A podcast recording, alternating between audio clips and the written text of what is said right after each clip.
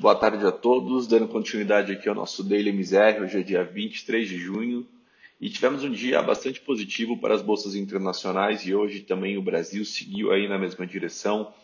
Lá fora, é, o grande catalisador aí da, desse dia mais positivo foi a divulgação ali do PMI, né, que é o índice de gerentes ali, é, que aponta basicamente como é que está, se, se, a economia está expandindo ou se ela está contraindo, né, e aí o PMI é, da zona do euro é, ele subiu para 47,5 no mês de junho, frente a 31,9 em maio. Esse já é o segundo maior nível desde fevereiro ali, é, que é, momento pré-coronavírus, né? Quando a gente começa a abrir ali pelos países, na França o indicador já superou 50 pontos. Então o que, que significa? Acima de 50 pontos é a expansão da economia, a expansão da atividade e abaixo de 47, é, desculpa, abaixo de 50 é a retração da economia. O fato dos indicadores estarem é, voltando de forma tão rápida e até em alguns casos, como na França, superando os 50 pontos, é um indicador de que a economia ela pode voltar ainda mais rápido do que se acredita, do, do que até é, os próprios economistas é, esperavam. Né? E aí, naturalmente, esse bom humor ele é refletido no mercado, que vem aí com maior apetite a risco. E aí, por conta disso, as bolsas lá fora fecharam um dia bastante positivo.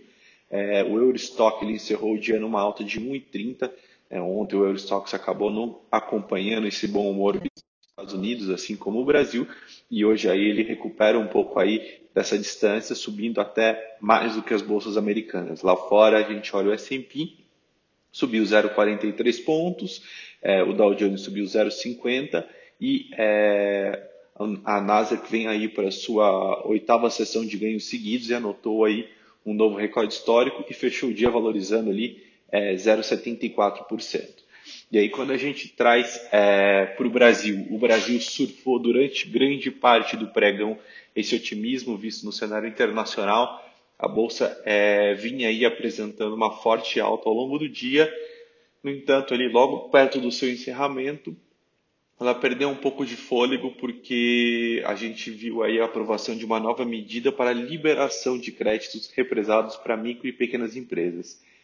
É, essa foi uma medida que não agradou os investidores, né, e onde eles enxergam que isso é uma interferência desejada do governo federal e essa, é, nessa questão, e aí termina com um pouco mais de cautela para algumas posições do setor bancário. Né? Isso fez ali com que os bancos em gerais fechassem um dia em queda e lembrando que o setor bancário é um setor, é, um dos, dos, principais setores ali que compõem o índice do Ibovespa. E naturalmente o índice acaba perdendo um pouco de força ali no seu fechamento e fecha com uma valorização apenas de 0,67% no dia.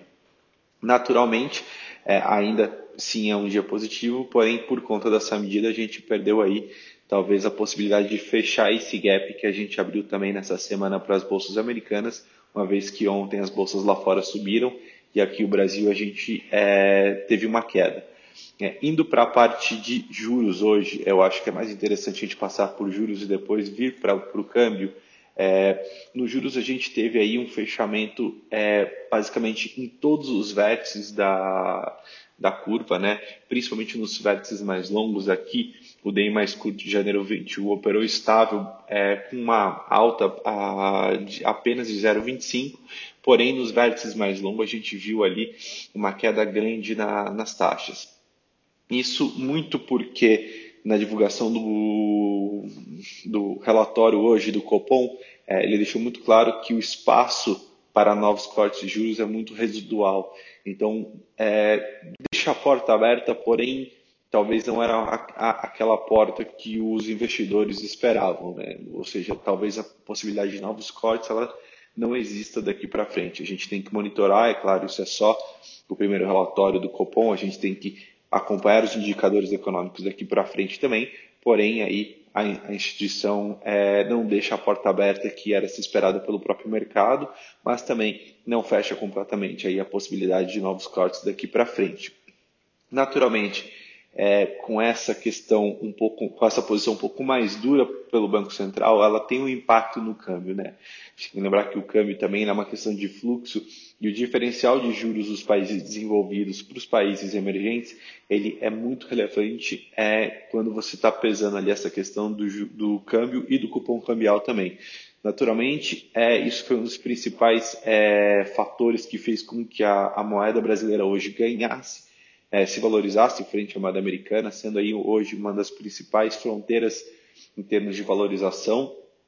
E aí a gente continua aí é, pela terceira sessão é, seguida, o real se valorizando contra o dólar.